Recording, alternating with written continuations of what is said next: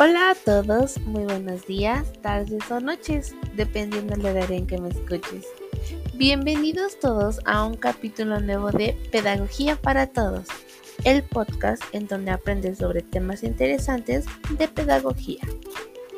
El día de hoy te traigo un tema bastante interesante que muy probablemente te sirva si estás en proceso de buscar algún trabajo, quieres saber qué te preguntan o bien solo recordar lo que ya viste en tu proceso de selección.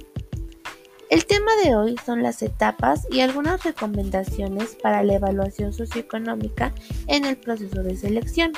Son interesantes, ¿no crees? Para comenzar, quiero platicarte sobre la evaluación socioeconómica y qué es. Esta tiene como objetivo corroborar la información que como candidatos proporcionamos en las solicitudes, currículums o postulaciones que realizamos en alguna oferta de trabajo.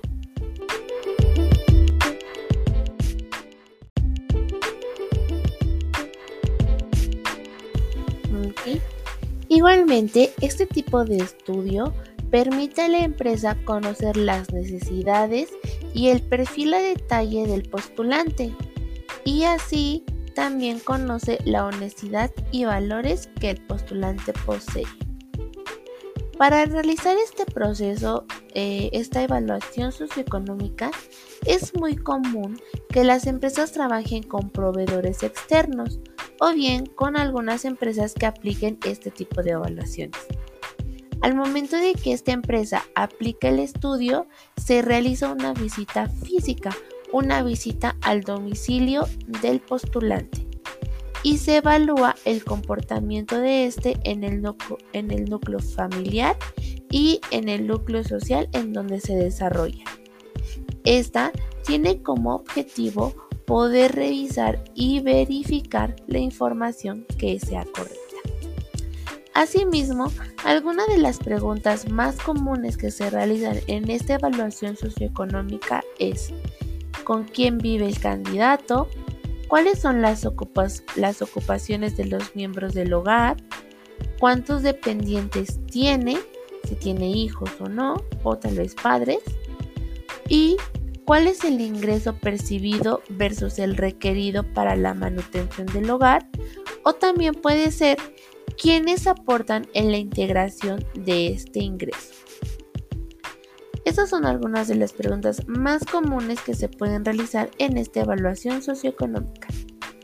Asimismo, algunos de los beneficios del estudio socioeconómico es humanizar y personalizar el proceso de, selección del candidato. Aquí, el candidato se sentirá mucho más confiado y seguro de la postulación. Asimismo, también van a corroborar que el candidato sea una persona honrable, libre de vicios y o problemas legales o de cualquier tipo que pueda afectar su desempeño laboral. ¿Ok? Interesante, ¿no crees? Así es como las empresas pueden, pueden llegar a conocer mucho más sobre ti y con esto podemos alzar la probabilidad de ser el candidato ideal seleccionado para el puesto solicitado.